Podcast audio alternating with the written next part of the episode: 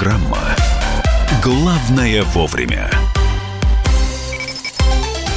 Друзья, это прямой эфир и программа «Главное вовремя». Здравствуйте, присоединяйтесь к нам, тем более, что... Э, а что еще слушать? Нас слушать Марию Бачинину. Михаил Антонов, здравствуйте. Радио «Комсомольская правда» также в э, прямом эфире в Ютьюбе. Так и называется страница радио «Комсомольская правда». Подпишитесь, пожалуйста. Ну, а мы переходим к политическим темам.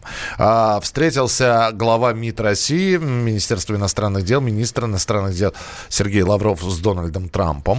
Да, и прокомментировать уже он ее успел сказал, что встреча с Дональдом Трампом прошла в атмосфере взаимопонимания, а, прошла а, прежде всего в том, в обсуждении того, что касается ответственности России и США за положение дел в мире. Ну вот это самое важное. Самое, я, я, я немножко другое выделил. Э, слова Сергея Лаврова. Трамп понимает выгоду от добрых отношений с Россией. Я думала, от добрых дел. Да. Вот это понимает. А, но, естественно, естественно, а, обсуждались важные вопросы. Санкции санкции, в том числе, которые американцы снова готовят. Не только американцы, но и на Западе готовят. И вот что по поводу санкций глава МИД России Сергей Лавров сказал. Делегация так совпало, приехала в Вашингтон в тот день, когда обсуждались новые санкции. Перед этим, некоторое назад был вопрос о том, что наш приезд совпал с обсуждением темы импичмента. Мне кажется, какой день не выбери по приезде в Вашингтон, обязательно совпадешь либо с санкциями, либо с импичментом, либо еще с чем-нибудь. Ну вот э, про санкции сказал Сергей Лавров. Кстати, он встречался не только с Дональдом Трампом, но и с госсекретарем США Майклом Помпео. Тот вообще объявил о будущем прорыве в экономических отношениях России. Ну, в общем... Ну, по поводу санкций тут нужно уточнение, а, потому что введение Вашингтоном санкций против э, газопровода «Северный поток-2» станет прямым ударом по суверенитету Евросоюза. Конец цитаты. Это заявил председатель Восточного комитета немецкой экономики Оливер Хермес. Ну, э, что касается вот этих переговоров. Да, действительно, сейчас читаешь, и такое ощущение, что э, читаешь какой-то пресс-релиз. Теплая дружеская обстановка, да, да, да. конструктивная беседа, беседа и, и прочее, прочее, прочее. Но при этом, э, значит, подтверждено, что Трамп получил приглашение приехать в Москву на празднование Дня Победы. Э, был, было вручено приглашение, ответа пока не последовало. Угу. Значит, э, оговорены шаги по недопущению эскалации кризиса в Персидском заливе. Э, Россия предложила США любые варианты продления договора о сокращении стратегических наступательных вооружений. Но, в общем, все важные вопросы, которые нужно было с американцами обсудить, они обсуждены. Но э, кто-то говорит, да, слушайте, но министр обсуждает э, с президентом, а где же договоренность о встрече двух президентов? Вот мы об этих, об этих сейчас разговорах тоже будем беседовать со старшим научным сотрудником Центра европейских исследований Института мировой экономики и международных отношений Российской Академии Наук. А Владимир Оленченко с нами на прямой связи. Владимир Анатольевич, здравствуйте. Здравствуйте. Э, добрый день, Мария. Добрый день, Михаил. Ну, все, э, с одной стороны, прекрасно читаешь, э, встретились, друг друга заверили, уверили, пожали руки. И, и все так оптимистично, и, и все радостно. На самом деле, так, так ли все здорово? Ну, я понимаю, что, скажем, на том фоне, который мы наблюдаем, скажем, попыток обострить отношения между Россией и Соединенными Штатами Америки. Достаточно много, э, скажем, противников э, добрых отношений между нашими странами. Конечно, вот эта информация о том, что состоялась встреча, и на встрече, мне кажется, надо сделать акцент, было, э, состоялось обсуж... конструктивное обсуждение. То есть я бы здесь избежал каких-то э, преувеличений в части эмоциональных, так скажем, э, сказал бы, что оно было конструктивное. И в этом большой, э, скажем, сдвиг, поскольку э, мы, э, как говорится, понимаем, взрослые взрослые люди, и страны у нас очень крупные, к тому, чтобы не стремиться в взаимных заверениях в любви, а стремиться к тому, чтобы твердо формулировать проблемы, которые есть, они есть. Второе, формулировать возможности их, скажем, рассмотрения и решения.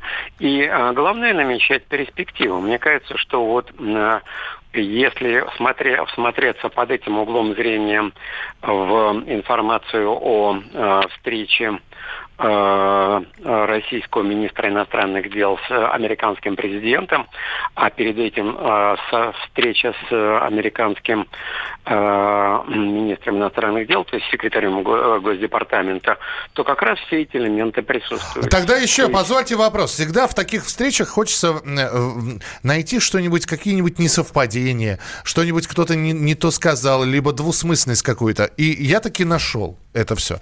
Да, давайте, интересно. Давайте. Значит, э, э, Трамп же у нас очень любит вести Твиттер. У нас, у них э, активно использует именно этот ресурс. И Дональд Трамп, комментируя в Твиттере встречу с Лавровым, написал, что вмешательство России в выборы, в числе прочего, обсуждалось на переговорах. Далее, пресс-конференция Сергея Лаврова. Отвечая на вопрос о том, обсуждалась ли тема вмешательства России в американские выборы, Сергей Лавров говорит, вы знаете, мы выборы вообще-то не обсуждали. Кто кокетничает?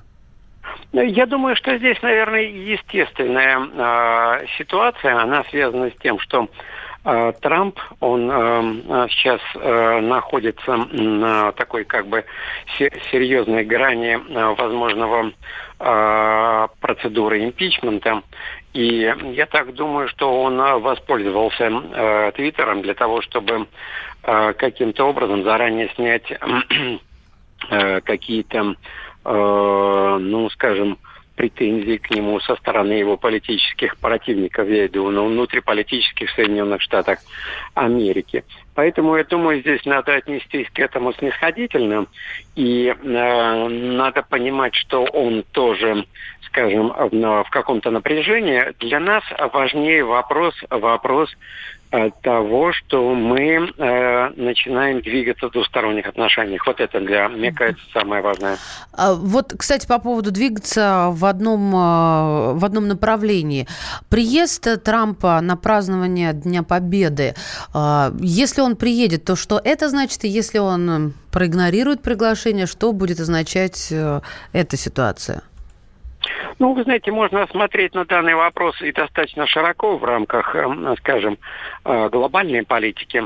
То есть, конечно, э, присутствие американского президента на 75-летие, оно необходимо, поскольку и э, Россия в том виде СССР и Соединенные Штаты Америки были союзники в борьбе с фашизмом, и здесь какого-то подвоха для Трампа в том, чтобы не принимать участие, нет. То есть он э, должен подтвердить, что э, Соединенные Штаты Америки, как и ранее, э, нацелены на борьбу с терроризмом в данном случае. Тогда это был фашизм и э, готовы э, сотрудничать с Россией в преодолении таких вот сложностей э, глобального развития. То есть, мне кажется, здесь больше аргументов в пользу того, для Трампа, для того, чтобы он приехал, чем аргументов в пользу того, чтобы он не приезжал. Спасибо большое, спасибо за комментарий. С нами в прямом эфире был а, Владимир Олещенко, старший научный сотрудник Центра европейских исследований, Институт мировой экономики и международных отношений Российской Академии Наук. Немного еще политических тем специально для вас подготовил. Все, наверное, успели уже посмотреть самого молодого премьера-министра в мире. Вы видели фотографию? Это, это премьер-министр Финляндии. Зовут ее Санна Марин. Как бы ни звучало это – у нее имя такое, Санна. Ну, ты не акцентируй. Вот, она, она, значит, она действительно самый молодой премьер-министр в мире. Вот. Э, очень многие стали фотографии ее находить, выкладывать у себя в социальных сетях. Посмотрите, какая краса. А далее пошли подробности. В общем-то, что премьер-министр-то она непростая. Я сейчас расскажу. Во-первых, ее вырастили родитель номер один и родитель номер два. Подождите, это еще не все. У нее... А подожди, а как это, по-твоему, может сказаться? Мама и мама. Политической карьере. Подожди. Ну, росла в семье лесбиянок. Ну. Так. При этом с родителями, с биологическими все нормально, просто они устали от нее и отдали ее в социальный приют. Да, ну, Финляндия хоть... Ладно, хорошо. Отдали, так. ее взяли две... Родитель номер один, mm. родитель номер два. А, у нее тоже сейчас есть подруга, и дочка. А что, что, вы же в первый раз слышите, что в Финляндии, в странах Скандинавии, а, что ювеналка работает вне нашего вообще воображения, что так можно. Там совершенно по-другому вот эта схема мышления. И то же самое по поводу однополых семей и усыновления. Но вот это то, что родители устали и отдали, это, у нее травма посттравматический синдром. Я, кстати, по этому поводу записала здоровый разговор, вот в подкастах можно послушать. Точно я, травма. Я просто... Я, Без я, шуток. Я погрузился в биографию э, премьер... А биография это ого-го Премьер-министра да, Фи... Финляндии, да. И, заикаться начал. И, и немного... Да, а с... ты сейчас вот как мне, Липецкая, давай, я, мне, мне сейчас, да.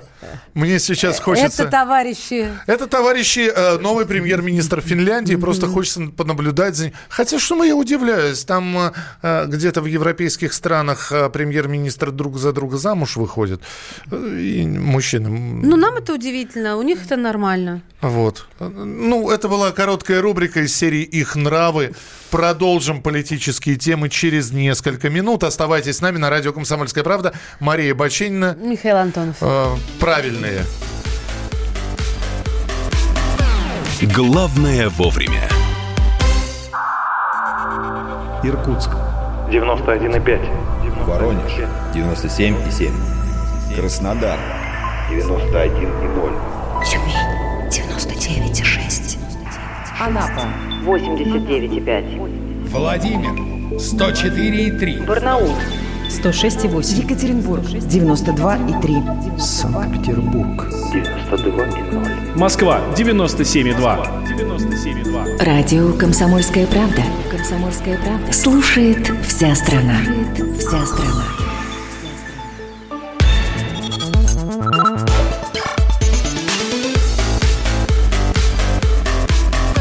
Программа «Главное вовремя». Итак, друзья, программа «Главное вовремя» после нормандского формата, который состоялся э, в 9 э, декабря, э, очень многое поменялось. Очень, про, начинают происходить... Во-первых, на одном из российских каналов начинают показывать телесериал «Слуга народа». На каком? На ТНТ. Так. С Владимиром Зеленским в главной роли.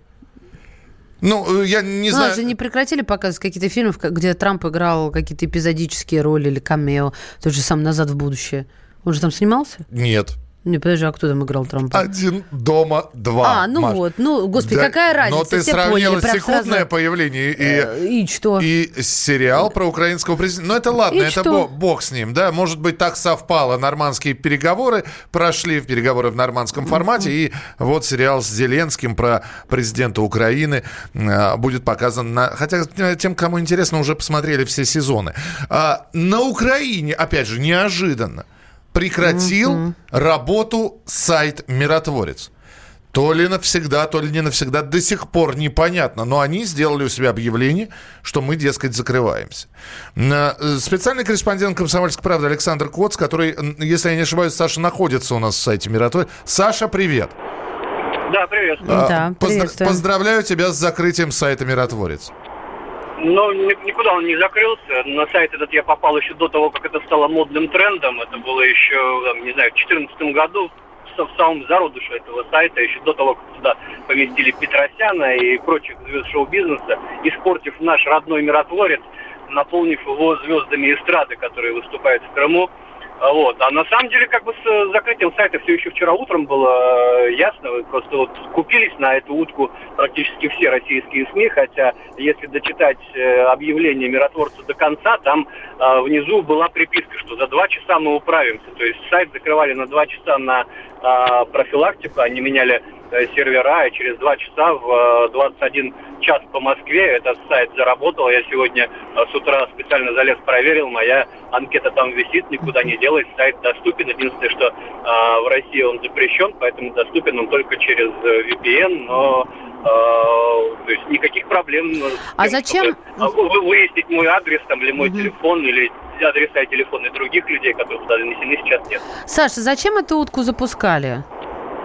Да, слушай, ну, там веселые ребята работают. Посадите за их аккаунтом в Фейсбуке или в Твиттере. То есть это, э, ну, такое, это такая русофобия с, э, с юмором у них. То есть ребята изобретательные. Они на волне Э, нормандского хайпа решили э, сорвать э, свою долю славы. У них это получилось. К сожалению, угу. большинство журналистов на их троллинг повелось. А сейчас, после того, как произошли, прошли переговоры, да, и вполне возможно состоятся вторые переговоры через 4 месяца, как ты думаешь, сайт будет продолжать существовать, а он уже 5 лет существует, в 2014 году он был открыт? Ну, я не вижу как бы э, причин, почему ему перестать существовать. Э, сайт, э, его существование в нормандском формате не оговариваются. Темы выкладывания личных данных различных журналистов или звезд эстрады там, тоже не обсуждаются. Поэтому с чего вдруг ему перестать существовать? Сайт курирует советник Авакова, э, Геращенко Аваков является э, гарантом ненападения националистов на э, Зеленского. Поэтому тут, тут все, мне кажется, все четко ясно.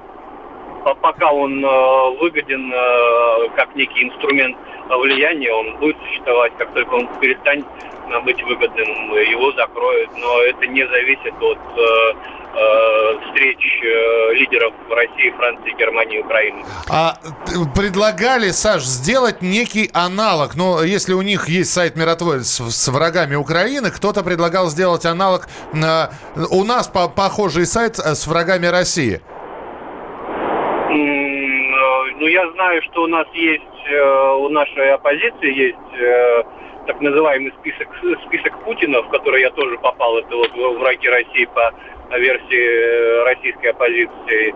А аналог э, чего-то подобного, чтобы опубликовать там врагов России именно украинцев, ну, я вот что-то не слышал о таком. Спасибо, да. Э, а, слушайте, а осуждение Европы им вообще по боку, вот, и даже постановление, чтобы закрыли, э, и ничего не боятся, ни каких-то там санкций по этому поводу, что ослушались? Ну, были же возмущения и репортеров без границ, и каких-то там европейских ассоциаций журналистов, и немецких, и вот я помню итальянских, ну, как бы вот ни к чему это не привело. Ну, официально же этот сайт не является сайтом Министерства внутренних дел, или что-то гражданская а, а, инициатива, так скажем, да, которую по, по, по, по случайному совпадению курирует советник главы МВД. То есть, на самом деле, к официальным структурам этот сайт никакого отношения формально не имеет. Поэтому и спрашивать Э, Но при этом с ним сверяются, да, я так понимаю? Сверяются. Поедешь ну, ты вот обычно? Я, я, я, я не скажу, что с ним путем. прям вот сверяются все, но, наверное, там, если вас не обнаружили в базе данных там пограничников или СБУ, могут посмотреть через э, миротворец. Но это не обязательная Саш, э, процедура. Да, Саша, мне вот было интересно, а как сообщают, как люди узнают, что они попали туда? У меня такое впечатление, знаешь, это всегда так освещается, как будто торжественное вручение повестки э, было. Но вот ты как узнал? Да я честно говоря, не вспомню, это было пять с лишним лет назад. Кто-то сказал, наверное или узнал, узнал о существовании такого сайта, ну интересно, заслужил я э, или не заслужил, mm-hmm. хоп, нашел, вот, значит, заслужил, обращают внимание, читают, признали, приятно. Понятно. Спасибо большое. Александр Коц был у нас э, в прямом эфире, специальный корреспондент. И, э, видите, опровергли мы новость о том, что скандальный сайт «Миротворец» прекращает свою работу. Просто обновили серверы, видимо, почистили данные, еще раз перепроверили фамилию, все работает у них. Ну и, и, и пусть работает. А Александр Коц был у нас в эфире. Давайте посмотрим на другие новости, которые появились на информационных лентах. Главное вовремя. Да, пожалуйста. Федерация бокса намерена самостоятельно проанализировать возможность оспорить решение ВАДА, и э, сборная по боксу отказывается ехать на Олимпийские игры 2020 года без национального флага. Об этом заявил гендиректор, генсекретарь, простите, Федерации бокса Умар Кремлев. Ну, да, хотя, в общем-то, еще совсем недавно тот же самый Умар Кремлев, э, буквально в тот же день, когда ВАДА приняла решение об отстранении Э, от международных соревнований и о том, что поедут, если чистые олимпийцы без символики, он сказал, что ничего страшного, мы все равно будем защищать честь страны. Видите, а теперь российские боксеры отказываются ехать на Олимпиаду э, в Японию, в Токио без национального флага. Ну и видео сейчас обсуждают, достаточно скандальное видео. В разных городах Российской Федерации сейчас ставят елки центральные, вот, украшенные игрушками. И э, Воронеж, елка, центр. Вот. Темно, местные жители просто подходят и воруют игрушки. Ну, одним словом, столица Черноземья. Ну, э, я, самое главное, что все это попадает на видео, и как-то мерзковато см- смотреть это все. Ну, игрушки, елка городская, зачем они вам? Ну, вот и складывают в сумку, главное. Пенсионеры говорят. Ну, я не могу, так как это все в полумраке. Компания про... пожилых людей. Компания пожилых людей. Да. Ужас какой. Это власти уже установили. А, нет, это елку власти установили. Компания еще не установили. Ну, в общем, сказали, что похитителей будут искать, но, видимо, не слишком активно. А, вообще, это очень непрактично. Обычно же они гигантские, эти игрушки. Ну, здесь они не очень большие, собирают их в сумку. Видео на, на сайте «Комсомольской правды» можно посмотреть. Мы продолжим через несколько минут. Оставайтесь с нами. Мария Бачинина. Михаил Антонов. Это программа «Главное вовремя». Политика. Владимир Путин приехал в Японию на саммит большой... Экономика. Покупательная способность тех денег, которые вы... Аналитика. Что происходит правильно, а что происходит Технологии. В последнее время все чаще говорят о мошенничестве с электронными подписями. Музыка. Всем привет! Вы слушаете «Мир музыки». Комсомольская правда. Радио для тебя.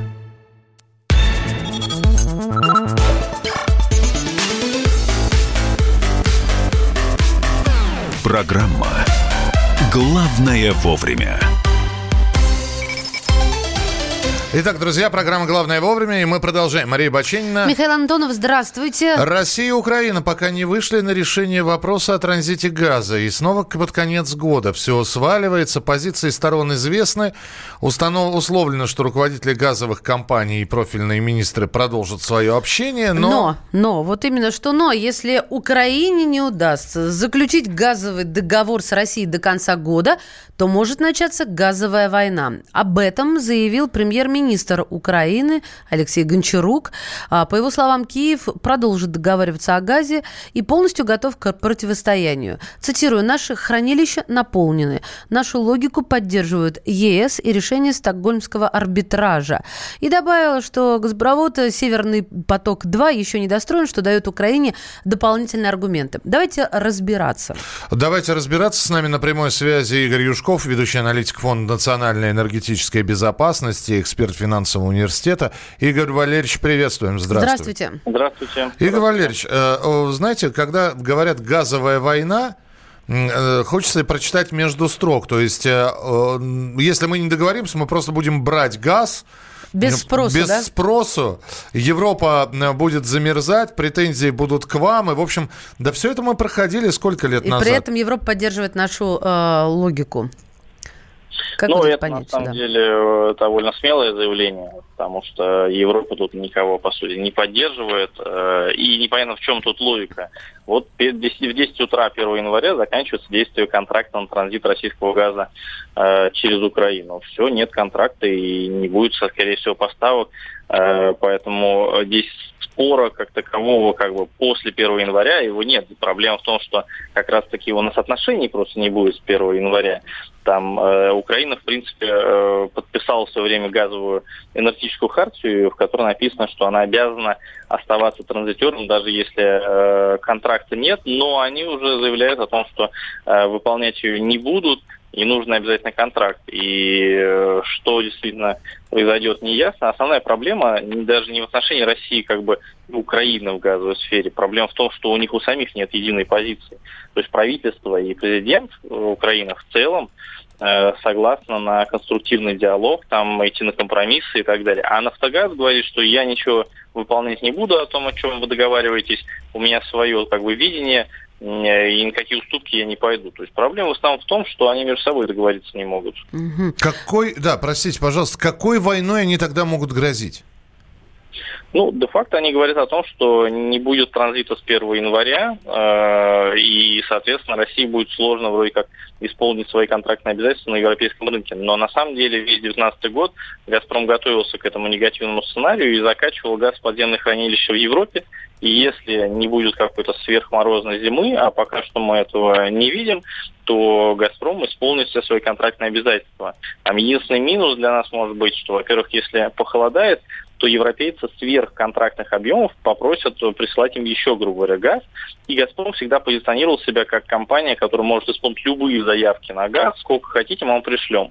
Но если не будет транзита, соответственно, именно в эту зиму э, придется ограничиваться только тем, что они изначально законтрактовали.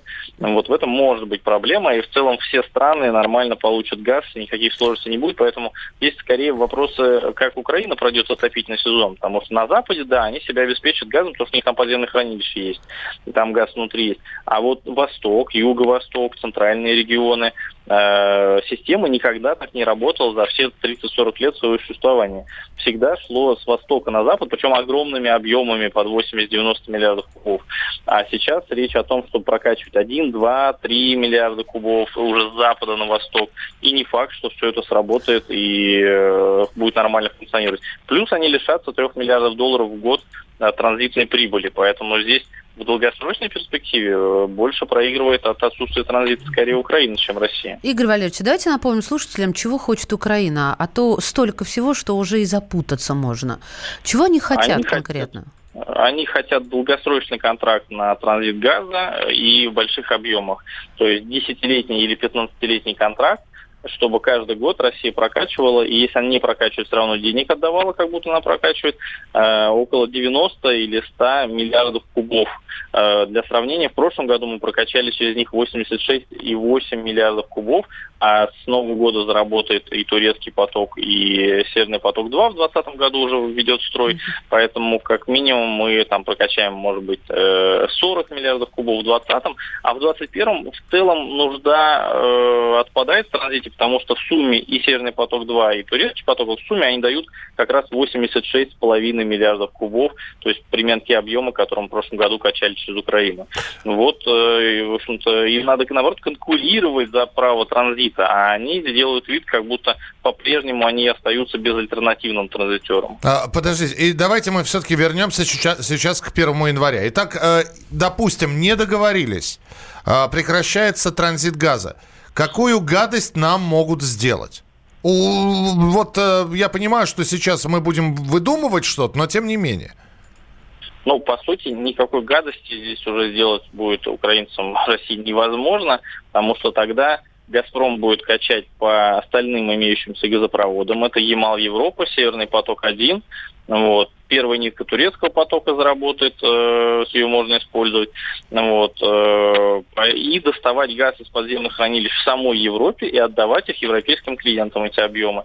И все, по сути, никаких рычагов давления со стороны Украины по отношению к России здесь э, не будет, поэтому э, они просто ну, уже будут думать о себе, как же им там дальше самим проходить отопительный сезон, потому что реверсного, вот этого виртуального реверса, который они сейчас осуществляют, если они покупают российский же газ, у европейских посредников таким взаимозачетом, то есть он реально не проходит от России до Европы, а обратно не возвращается. А тут надо будет э, действительно искать где-то в Европе газ, а в условиях, когда там возникнет определенный дефицит, потому что они сами перекрыли российские поставки. Э, еще попробуй найди посреди отопительного сезона в январе, найди себе, попробуй газ э, в Европе, прокачай его до своей территории, потом еще по своей территории качай его для потребителей. А Это вот, очень дорогое удовольствие. А вот то, что вот эти заполненные хранилища на Украине, можно считать э, предметом шантажа, ну, то есть предметом торга? Или, в принципе, ну, заберут они оттуда, и бог с ним? Нет, в подземных хранилищах у них на их территории находится тот газ, который они на протяжении 2019 года закупали по реверсу и, и закачивали туда. Это их собственность. Ага. Вот, поэтому э, другой вопрос, что э, там не какие-то исторические рекорды, которые нам говорят, что вот, мол, мы закачали очень много. А вы закачали нормально, просто несколько предыдущих лет вы проходили в кризисном режиме отопительный сезон, потому что не, не закачивали туда газ. Э, но вопрос в том, что этот газ нам будет доставать из, из-под земли и дальше гнать его уже теперь на восток э, и пытаться всех своих потребителей обеспечить этим газом. И не факт, что вся система будет так работать. Раньше как они проходили зиму? Они отбирали газ из транзитной трубы, э, вот, ну, на востоке, где он нужен был, там и отбирали а аналогичный объем на западе из этих подземных хранилищ доставали и отдавали Э, соответственно, на границу э, Украины и Европы э, Газпрому. Вот. И получается, что в транзит они брали, но столько же отдавали, поэтому на входе в Украину и на выходе из Украины были одинаковые объемы. А сейчас придется, что транзитного объема нет, и, значит, реально физически надо будет свой газ гнать до своих же потребителей. То есть проблема, вот, да, опасность в том, что никогда система в истории так не работала, и не факт, что она будет нормально функционировать. Ну и тогда напоследок. А вам не кажется, что все это вот до того... Я же говорил, что мы это все проходили, что а, а, числа 31 часов в 5 вечера все-таки договор будет подписан, и э, не более того, значит, сейчас нагнетается ситуация э, только для того, чтобы к, этому, к этой теме было, было более пристальное внимание. А на самом деле договорятся и обязательно договорятся. Ну, я думаю, что ситуация вот сейчас отличается, например, от 2009 года, нашего прошлой газовой войны, тем, что тогда более-менее единая позиция была э, у Украины. То есть у них правительство, там президент, в общем-то, в чем-то соглашались. А сейчас, э, на самом деле, не надо дожидаться Нового года. Правительство и Зеленский, они в целом готовы договариваться. Они готовы отказываться от штрафов в Стокгольмской арбитраже и так далее.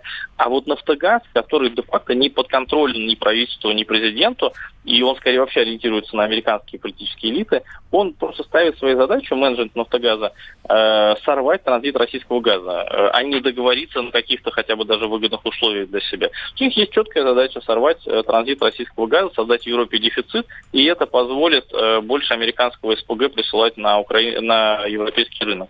Поэтому вот проблема в том, что у них нет единой позиции. И, и мы, может быть, с правительством-то и с президентом мы договоримся, а Нафтогаз не будет это исполнять. Вот в чем сложность.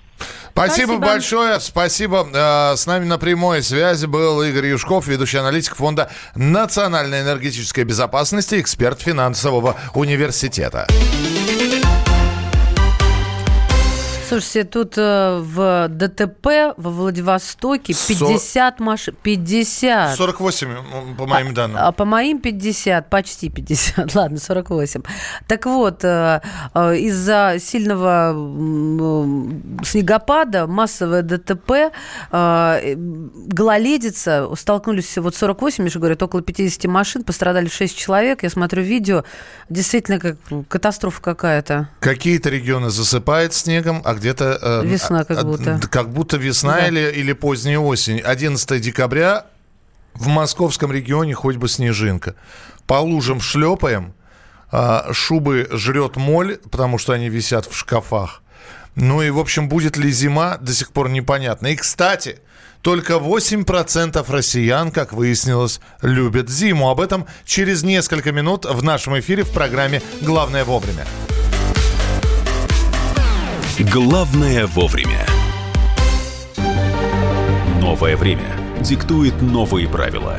Ты не позволяешь себе подолгу быть привязанным к одному месту. Ты думаешь об удобстве, скорости и доступности информации. Именно поэтому мы сделали совершенно новую версию мобильного приложения «Радио Комсомольская правда». Современный интерфейс и обширный набор полезных функций – возможность слушать нас в дороге, как на iOS, так и на Android. В режиме онлайн и подкасты. «Комсомольская правда». Всегда рядом. Радио жизни. Радио для тебя.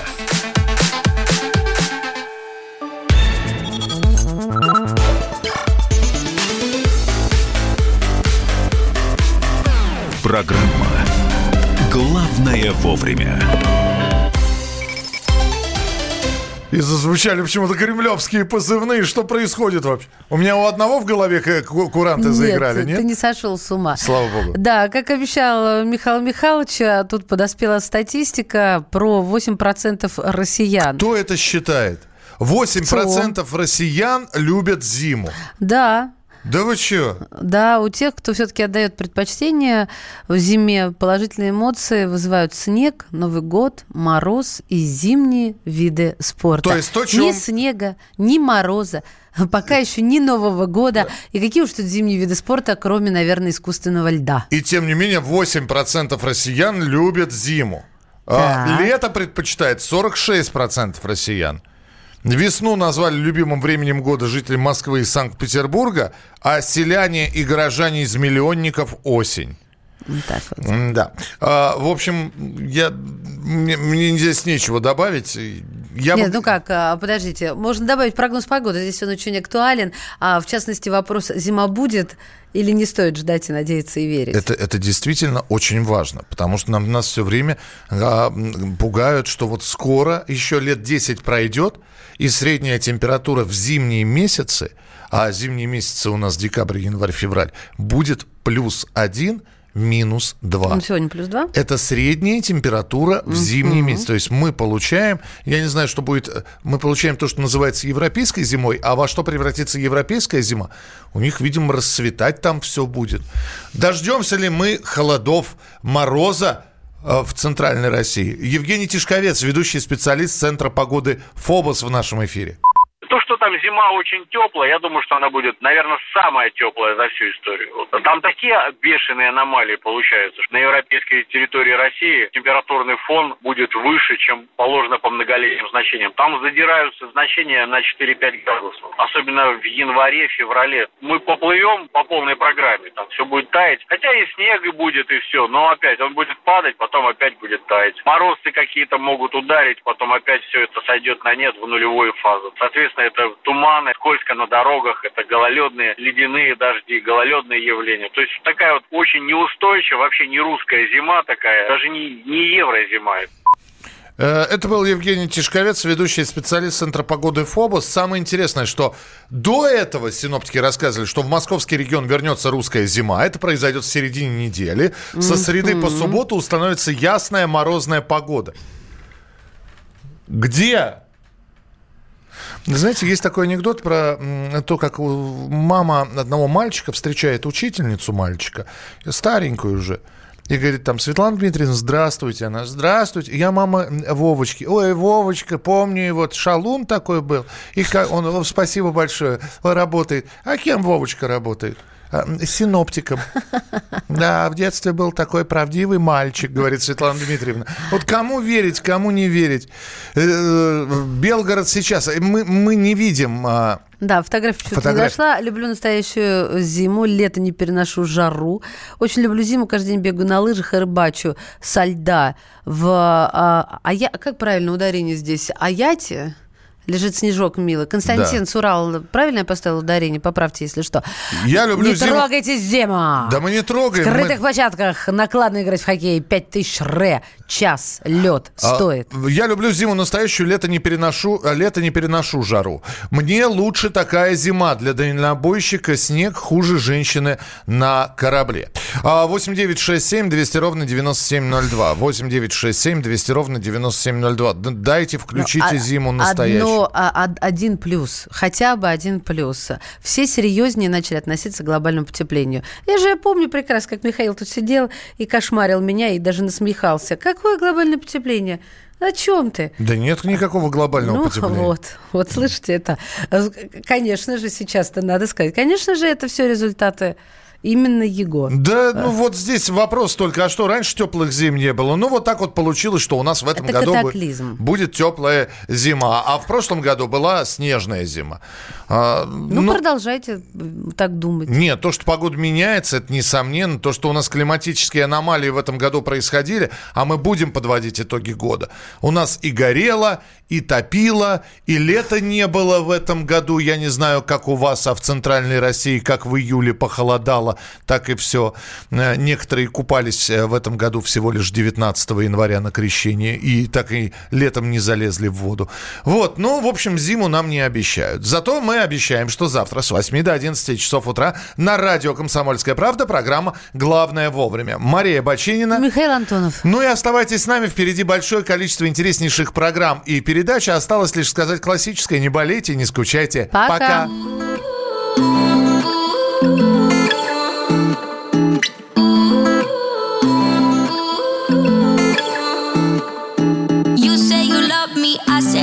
Crazy, we're nothing more than friends. You're not my lover, more like a brother. I know you since we were like 10. Yeah, don't mess it up, talking at ears. Only gonna push me away, that's it. When you say you love me, that made me crazy. Here we go again. Don't go look at me with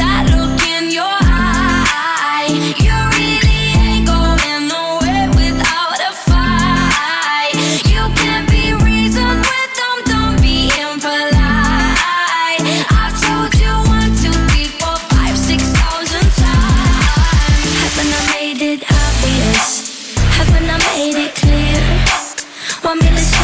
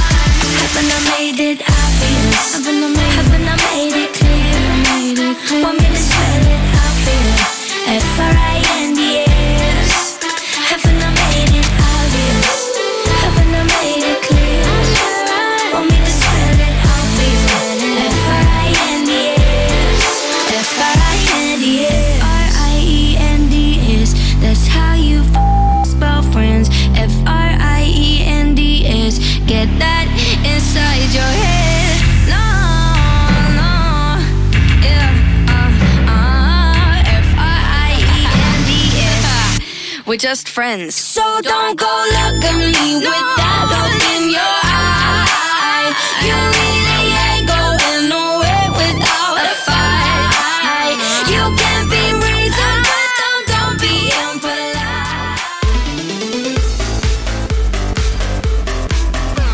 Главное вовремя. Когда журналистика – семейное дело – мы с э, Юлькой так немножко поспорили. Это не по теме сегодня. Когда сложно договориться. Да здесь даже вопрос не в том, кто не скачет тут москаль. Да мы перетопчемся, и мы уже проехали эту историю когда нужно найти компромисс. Что же все-таки произошло, что людей разделило? Приходится все объяснять простыми словами. Украина, Белоруссия и Россия – это один народ. Программа Андрея и Юлии Норкиных на радио «Комсомольская правда». По будням в 9 вечера по Москве.